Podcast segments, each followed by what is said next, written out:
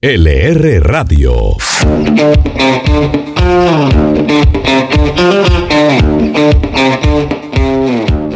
Bienvenidos a todos a un nuevo episodio de LR Radio, el podcast que realiza el Diario La República. Hoy vamos a eh, compartir las noticias que marcaron esta semana. La primera de ellas es que Colombia está oficialmente pasando por la tercera ola de COVID. Durante la semana se registró un nuevo récord de fallecimientos. El lunes llegamos a una cifra de 429 muertes y esto en medio de un plan de vacunación que avanza lentamente. Y aunque ya es posible que los privados adquieran vacunas contra el COVID-19, Pfizer anunció que aún no tiene prevista la, la venta de las dosis al sector privado. También conocimos eh, los artículos de la tributaria porque se empezaron a desglosar algunos. Por ejemplo, eh, nos dimos cuenta que los pagos por servicios de publicidad de Facebook o de Google van a tener una retención en la fuente de 20% y que las ciudades van a poder poner peajes urbanos, solo por mencionar algunos ejemplos. Ya las bancadas de Cambio Radical, el Partido de la U y el Centro Democrático han dicho que no le jalan a esta reforma y es por este tema que vamos a empezar. Carlos, ¿cuál es la noticia económica de la semana? Así es, la tributaria parece que nació más muerta que la Superliga Europea de la que vamos a hablar más adelante. Y aunque parece que el Congreso la cambiará radicalmente, se siguen conociendo los detalles que propuso el gobierno nacional. Uno de ellos es el de que nos hablaba ahorita y es la retención en la fuente que se impondría a los servicios de publicidad y mercadeo que se prestan en o desde el exterior con lo que se grabaría directamente los servicios que prestan tecnológicas como Facebook, YouTube o Google. Recordemos que este es un viejo anhelo de todos los gobiernos de todo el mundo de lograr grabar a estas empresas tecnológicas y así aumentar el recaudo y además continúa generando debate la ampliación del IVA que cobijaría servicios como el Internet en el estrato 3, las bicicletas, los paneles solares o hasta los servicios funerarios en una época de pandemia.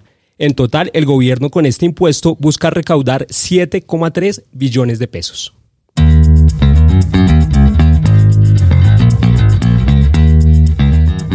En el plano internacional, la semana también estuvo muy movida. El presidente de Cuba, Miguel Díaz Canel, se convirtió en el primer líder de esta colectividad nacido después de la revolución. Esta noticia nos la tiene Joaquín López más que un hecho internacional del momento, yo lo veo como un punto clave en la historia, y es que cerca de llegar a 90 años, Raúl Castro finalmente decide jubilarse de forma oficial y le cede la dirección del Partido Comunista, en teoría, a alguien más joven.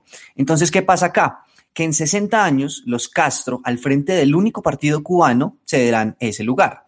Ese grupo político, esa fuerza política que nació en 1959, como todos sabemos como el resultado de la famosa revolución cubana, ahora queda en manos del nuevo presidente Miguel Díaz Canel, de 61 años. Eh, recordemos aquí que Raúl heredó de Fidel el máximo puesto como primer secretario del partido en 2011. Luego en 2018 fue cuando dijo que entregaría a una nueva generación y que no habrían más Castro en el poder. Ahora muchos digamos que coinciden en que poco va a cambiar y que básicamente es más de lo mismo, pero con otro nombre, porque Díaz Canel fue cercano a las relaciones con Estados Unidos, pero también a esa cautelosa apertura de iniciativas privadas. Entonces, básicamente, Miguel Díaz ha gobernado siempre con él, detrás de Raúl, y eso es lo que muchos esperan próximamente. Una noticia muy positiva esta semana fue que el gobierno dio luz verde a que los privados empezarán a comprar las vacunas con la expedición de la resolución 507. Gabriel Forero nos tiene esta noticia. Pues sí, después de varias semanas de especulación, el gobierno por fin le dio pues luz verde a esta resolución que le permite negociar a las empresas y al sector privado pues la adquisición de vacunas.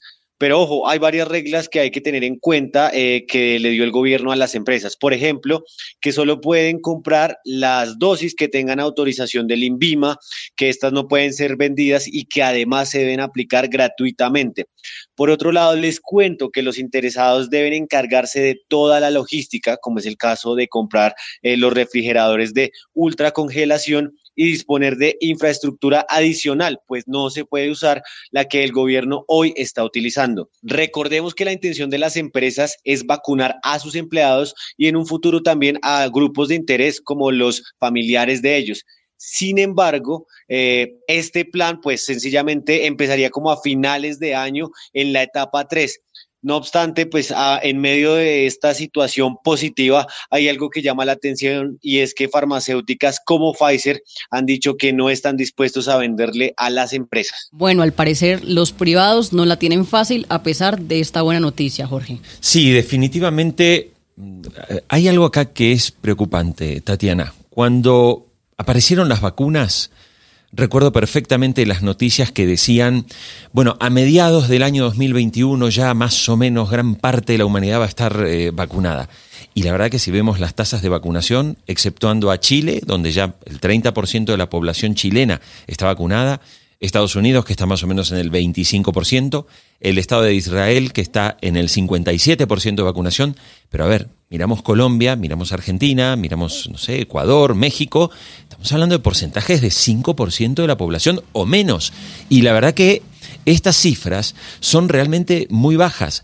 Creo que definitivamente el sector privado va a tener que intervenir y va a tener que entrar, porque si seguimos dependiendo de los estados para que la gente esté vacunada contra el COVID-19, vamos a tener 10 años, 10 años de retrocesos económicos, de destrucción de empleos, de crecimiento de la pobreza, porque es cierto, hoy hay una situación de emergencia, son los estados los principales interventores en este sentido, pero no sé, tengo la sensación de que todo va demasiado lento y el mundo y la gente y la sociedad no pueden esperar tanto. Esta semana pasó algo importante también y es que Nicolás Uribe, el presidente de la Cámara de Comercio de Bogotá, dijo que no es solo disposición, digo que no es solo cuestión de disposición, sino también de disponibilidad. Básicamente, ellos están preocupados en que así como a nivel mundial las grandes farmacéuticas eh, incluso se han quedado eh, debiendo parte de lo que eh, han acordado, pues también pasa incluso con sus propios acuerdos.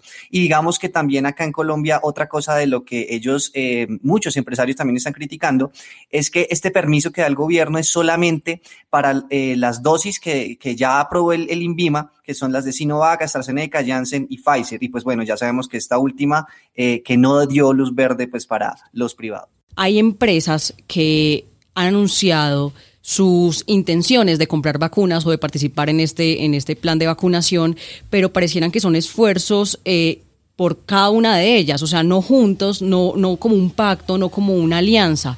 Em, sin embargo, eh, sí tengo que destacar una iniciativa eh, que es Mejor Juntos, que creo que es la, la, que he visto que, que más ha, salido como a la luz, y es de la es de Propacífico con las Secretarías de Salud de Cali y del Valle y con algunas IPS y que se están uniendo para...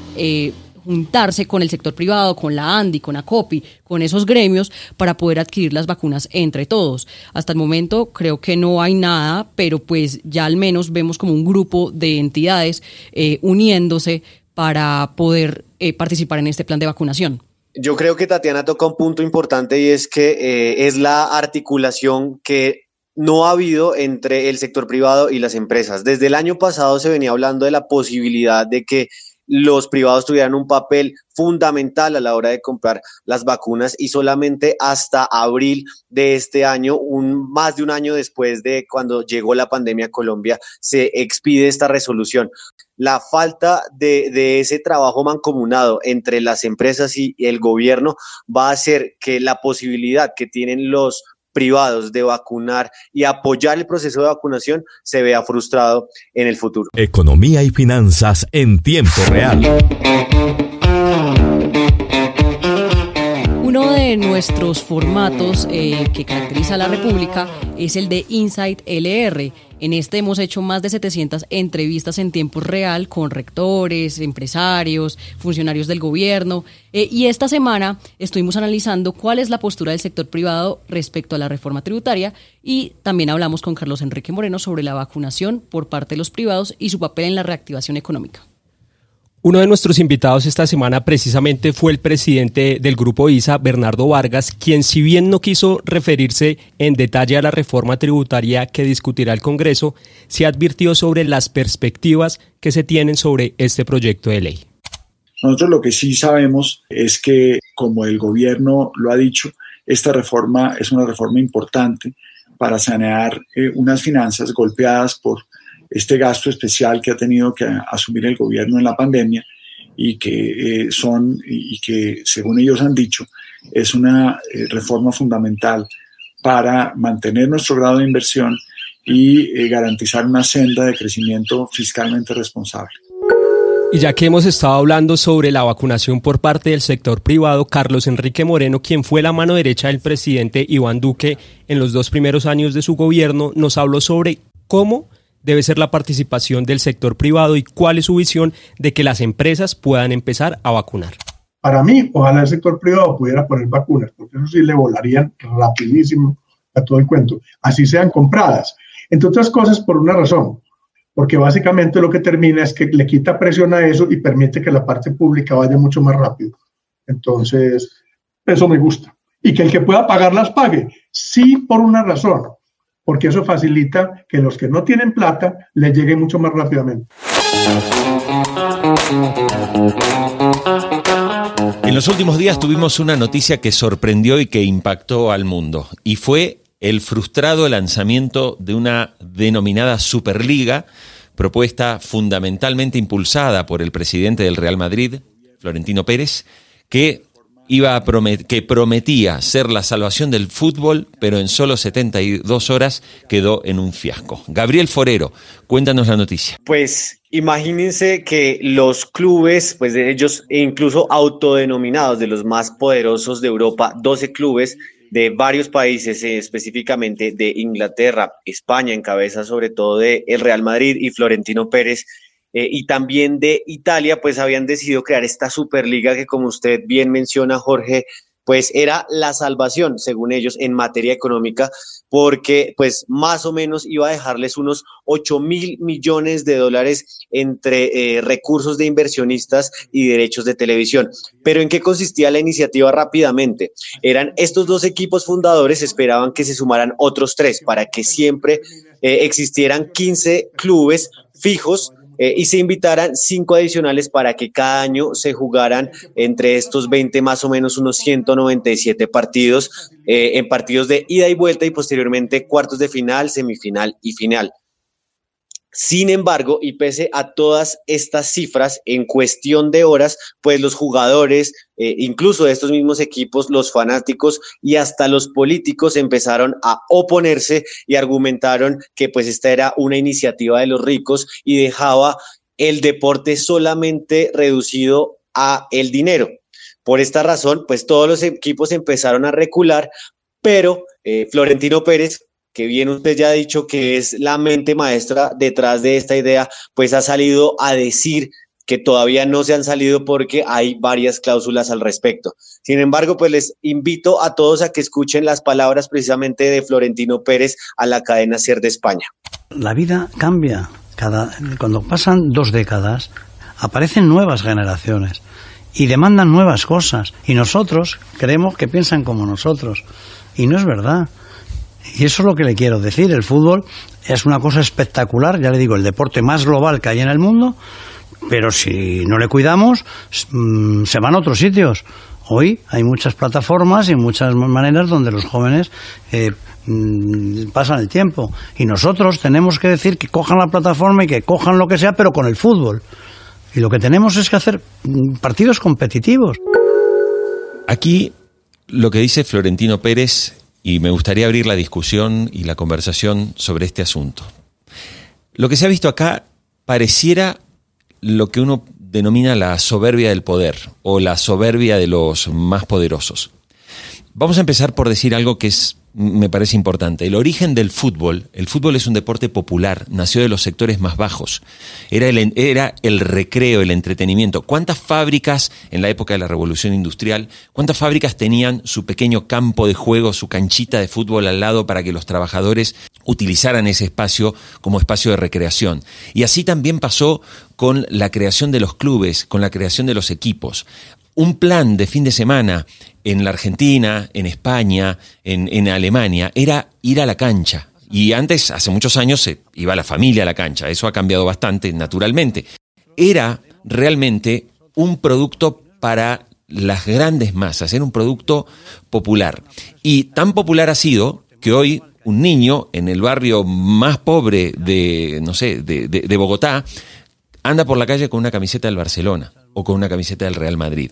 O sea, esto es lo que ha logrado el fútbol. El fútbol, que es un producto y un deporte tremendamente popular, llegó a todos los sectores y me da la sensación que esta propuesta de Superliga, más allá de la idea, sobre todo nació con una frase muy soberbia, venimos a salvar el fútbol. ¿Quiénes, señores? ¿Florentino Pérez va a salvar al fútbol? Yo coincido con Jorge en el aspecto, por así llamarlo, romántico que tiene el fútbol. Creo que es un deporte muy aspiracional que permite soñar, o me incluyo, soñarnos a todos los aficionados y tiene algo muy especial en la vida y es que permite soñar que a pesar de todas las dificultades eh, se puede alcanzar el éxito. Pero también creo que no podemos dejar de lado que indiscutiblemente es un negocio y es un negocio que la está pasando mal. A pesar de que observamos eh, cifras exorbitantes de traspasos y que seguramente las veremos en los fichajes de la próxima temporada, es inevitable que es un negocio que tiene que cambiar, que se tiene que modernizar y que efectivamente las cifras muestran que no están dando bien. Eh, si, retomamos los, solo los dos equipos que en teoría iban a participar en la Superliga Europea, solo uno tenía ganancias. El Tottenham eh, perdió más de 600 millones de dólares, el Manchester United más de 500 millones de dólares, el Barcelona 317, el Real Madrid 170. Si los dos equipos más grandes del mundo presentan pérdidas es porque efectivamente el negocio no está andando. Y no podemos eh, tampoco apartar el hecho de que creo que pensamos que el COVID-19 va a cambiar todos los aspectos de la vida, pero quizás nos estábamos olvidando que también va a cambiar el fútbol. Hay un tema indiscutiblemente, Carlos, eh, que sí, el fútbol eh, son, son corporaciones, pero usted toca un punto muy importante y es que yo sí no estoy de acuerdo en que los equipos los más valiosos como los que estaban eh, metidos en, en, la Superliga, pues salgan a decir, eh, a mostrar sus estados de cuenta cuando invierten 120 eh, millones eh, en, un en un solo jugador. Mbappé, por ejemplo, ahora está tasado en 180 millones. Son las cifras que nos llevaron, si bien antes del COVID, y hay que ver qué va a pasar. Hay que reestructurar también, no solamente la élite del fútbol, solamente estos 12 o 15 clubes pueden salvarlo, sino que debe haber una reestructuración total de la industria del fútbol, como usted bien la llama, en el sentido de que la FIFA y la UEFA, incluso la Conmebol, que en, en Sudamérica tenemos muchas más precariedades que lo que se vive en Europa, entregar mejores premios, dar mejores objetivos, eh, para que así los clubes puedan invertir en el fútbol base y dejemos de estar hablando de la mercantilización pues, de los jugadores que sencillamente pues, va a seguir generando estos huecos y déficits, sobre todo mientras que se mantiene la incertidumbre de la pandemia y los ingresos del espectáculo por eh, aficionados directamente en la cancha, pues no se va a seguir registrando. Esta Superliga estaba prevista que se construyera con 12 grandes marcas mundiales del fútbol. Entonces ahí es donde uno se pregunta, ¿a dónde está la salvación del fútbol? Quiero comentar una cosa que me parece importante. El rol del fútbol, además de la parte obviamente empresaria y de negocio, tiene un rol social fundamental. El Real Madrid, el Barcelona, Boca Juniors en Argentina, River Plate o el Club Vélez Sarfield de Argentina son entidades que si bien generan, obviamente, generan dinero, generan la venta de camisetas, generan la venta de entradas cuando hay partidos, tienen una labor social fundamental que desarrollan para desde escuelas, desde los comedores infantiles, desde el trabajo también en, aspectos vinculados a los valores. Y voy a terminar con un dato que me parece sumamente relevante. Miren, Alemania, Alemania es el país donde más gente va a la cancha de fútbol los fines de semana, mientras que en España, en España, ahora estamos con COVID, pero antes del COVID, salvo el Real Madrid, el Barcelona y el Atlético, que son los que mueven la, la, aguja, a un estadio de fútbol en España no asisten más de 4.000 a 5.000 personas. La asistencia promedio del fútbol en Alemania, donde sí hay política social de fútbol, asiste un promedio de 20 a 25 mil personas. Esta Superliga es un negocio televisivo, fantástico, que lo vean 5 mil millones de personas en el mundo. Pero ojo, que la idea de asistir a los estadios, la idea de involucrarse con el club, con el club al que uno, con el que uno simpatiza, también es relevante. Aquí digamos que eh, yo sí creo que en medio de todo hay que destacar algo muy importante y es ese primer paso que se le dio como como muchos lo han dicho, como ese primer golpe de Estado a, la soberanía de la FIFA, y es que yo me acuerdo cuando en el 95 empezó esta supuesta cartelización de los premios Grammy, Michael Jackson dijo una frase muy famosa que incluso le costó un contrato de 15 millones con la FIFA para el Mundial del 98, y fue que eh, dijo que no hay corrupción más grande que las repúblicas independientes que son soberanas de la FIFA. Así que a mí esto se me hace al menos, aunque fallido, un buen intento de salirse del monopolio de la FIFA, y que bueno, faltó un apoyo de dos de los clubes clubes que más ingresos generan, que es el Bayern Múnich, tercero en la lista con 700 millones de dólares, y el Paris Saint-Germain, eh, que está debajo eh, con 647 millones. Entonces, fallido, pero había que aplaudirlo. Los creadores de unicornios están en LR Radio. Uno de los espacios obligados para todos los emprendedores es SOS Emprendedores. Esta semana, eh, ¿qué vamos a ver, Lilian Mariño? Les traigo una empresa que se llama Cuidamos Colombia. Ellos son un emprendimiento enfocado en ayudar a micro y pequeñas empresas, inclusive a negocios que tengan solo una persona, y es para que los empleadores puedan implementar de manera rápida y a precios bajos el sistema de gestión de la seguridad social y salud en el trabajo. Yo sé que eso suena súper enredado, pero es importante que las personas sepan que esto es fundamental para quienes están iniciando una compañía, un restaurante, una panadería, una papelería, cualquier negocio, porque así usted solo tenga un trabajador, tiene la obligación de implementar este sistema. Cuidados Colom cuidamos Cuidamos Colombia busca ayudar a los emprendedores en que esto pues sea chequeado y lo hagan absolutamente fácil.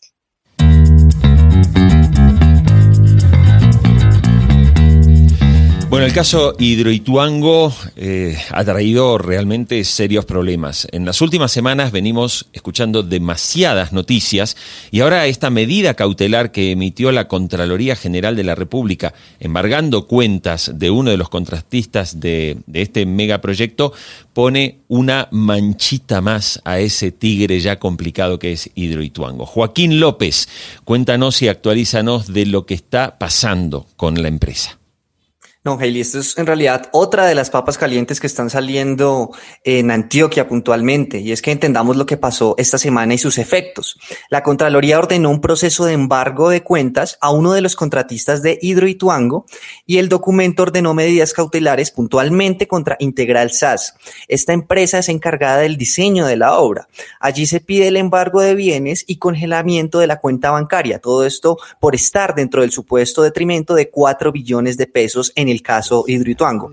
Luego que la Contraloría justificara el hecho por el supuesto detrimento, EPM analizó el alcance de ese anuncio y allí lo que dijeron fue que el diseñador ha sido avisado por una, ya por una entidad bancaria de ese embargo.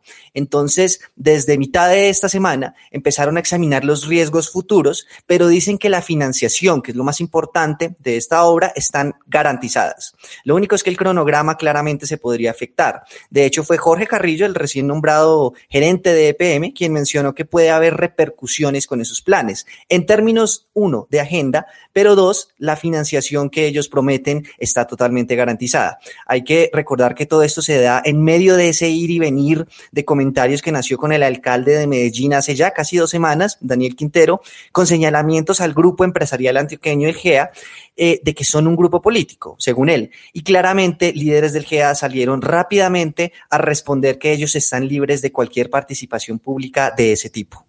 Entre las páginas que caracterizan al diario La República están los indicadores económicos. Por eso también son una característica permanente en LR Radio. Freddy, ¿qué nos traen las proyecciones para la próxima semana? Para la próxima semana, los analistas proyectan que el dólar se ubique en un precio promedio de 3.615 pesos, mientras que el euro estará a 4.338 pesos. Se prevé también que el barril de petróleo WTI esté en un precio promedio de 60,72 dólares y el índice Colcap de la Bolsa de Valores de Colombia estará en 1.303 unidades. Economía y finanzas en tiempo real. Como vimos, una semana llena de noticias y vamos a ver si la próxima va a seguir igual. Entonces voy a darle paso a Carlos Rodríguez que nos va a decir un consejo o una noticia para la próxima semana. Una noticia de la cual tenemos que estar pendientes es el dato de pobreza monetaria que va a revelar, el DANE respecto a 2020 y en la que podemos ver el impacto que tuvo el COVID en la población más vulnerable y además la encuesta de pulso social que mide, entre otros temas, cuánta gente está dispuesta a vacunarse contra el COVID-19. Gabriel Forero, una noticia o un consejo para la próxima semana. Tatiana, permítame tomarme una licencia y les digo rápidamente una frase, ya que estábamos en el debate de fútbol, de este periodista muy conocido que es Eduardo Galeano. A medida que el deporte se ha hecho industria, ha ido desterrando la belleza que nace de la alegría de jugar, porque sí, mucho cuidado con el dato de desempleo que sale la próxima semana. Lilian Mariño, un consejo o una noticia para la próxima semana. Bueno, yo creo que hay que oír a Bill Gates que les dice que es importante ahorrar y a la hora de comprar hasta él recolecta información, especialmente cuando se va a hacer una compra grande. Entonces le dice, busquen, pregunten porque eso va a ayudar a encontrar la mejor oferta que se ajuste a su presupuesto. Joaquín López, una noticia o un consejo para la próxima semana. Yo me voy por el lado de noticia porque es que hoy estuvimos hablando de vacunas y hay que estar pendiente, creo yo, el 27 de abril le leí eh, hace poco un tuit al director de el DAPRE, Víctor Muñoz, que decía que el 27 de abril llegan eh, un millón de vacunas de Sinovac. Eh, eso dentro del plan de que para mayo se complemente con otro millón y luego en la semana 5, 2 millones 500 y así ese total que esperan de 7,5 millones de dosis. Jorge, yo ya me imagino cuál es su consejo para la próxima semana, que es suscribirse al podcast. Naturalmente, suscribirse al podcast, pero quisiera dejar que reflexionemos sobre algo que tiene que ver con la reforma tributaria y son datos que usted puede encontrar en el diario La República. Eh, con la reforma tributaria se prevé una caída en el consumo de huevos. El huevo usted sabe que es proteína. Para este año, ¿sí? Eh, sabiendo, sabiendo que el consumo de proteína de huevo pasó en 2010 de 214 en promedio por persona a 327 en el 2020. Esto quiere decir que este año habrá una caída de consumo de huevos con la reforma tributaria. Aspecto, consumo de leche. La Organización Mundial de la Salud dice que el promedio hay que consumir unos 170 litros de leche por persona por año. Colombia consume 150, está por debajo. Con la reforma tributaria se prevé que esa, que esa cifra baje a 140 o 142. Y por último, hablemos de la carne. En Colombia se consumen 17,1 kilos de carne por año por persona frente a los 58 kilos de carne que consume un chileno frente a los 120 kilos de carne que consume un argentino o a los 54 kilos de carne que consume por año en promedio un mexicano. Con la reforma tributaria el consumo de carne también va a caer, para pensarlo. Y ahora hablemos de cómo pueden los usuarios suscribirse a este LR Radio. La manera es muy sencilla. Síganos a través de Spotify, a través de Apple Podcast, de las principales plataformas de podcast. Se suscribe simplemente dándole al botón seguir eh, o follow si lo tiene en inglés o suscribirse según el servicio de podcasting que usted prefiera y cada semana va a recibir la notificación de nuestro episodio. Naturalmente también lo puede encontrar en el diario La República, allí todos los sábados va a encontrarse con el podcast que es cuando se estrena y lo invitamos naturalmente a compartirlo a través de redes sociales, a través de su WhatsApp para que otras personas también descubran esta forma también de informarse y de pensar un poco la economía. Y otra forma de la que no hemos hablado, y es que a los que les gusta leer el impreso pueden escanear el código QR que hay ahí. Exactamente, la posibilidad del código QR que, por si alguno no lo tiene claro, sabe que abriendo hoy básicamente su cámara de fotos en el teléfono celular, ya incorporan un sistema de lector automático. Si usted tiene un iPhone o cualquier teléfono smartphone, ya hoy todos traen un sistema. Si no lo tuviera, porque su teléfono por ahí tiene un par de años y no incorpora la tecnología, se puede bajar cualquier lector de código QR de manera gratuita desde el Google Play o incluso desde la tienda de Apple. Con esta mini guía nos despedimos de este episodio de LR Radio. A todos, muchas gracias por escucharnos. LR Radio.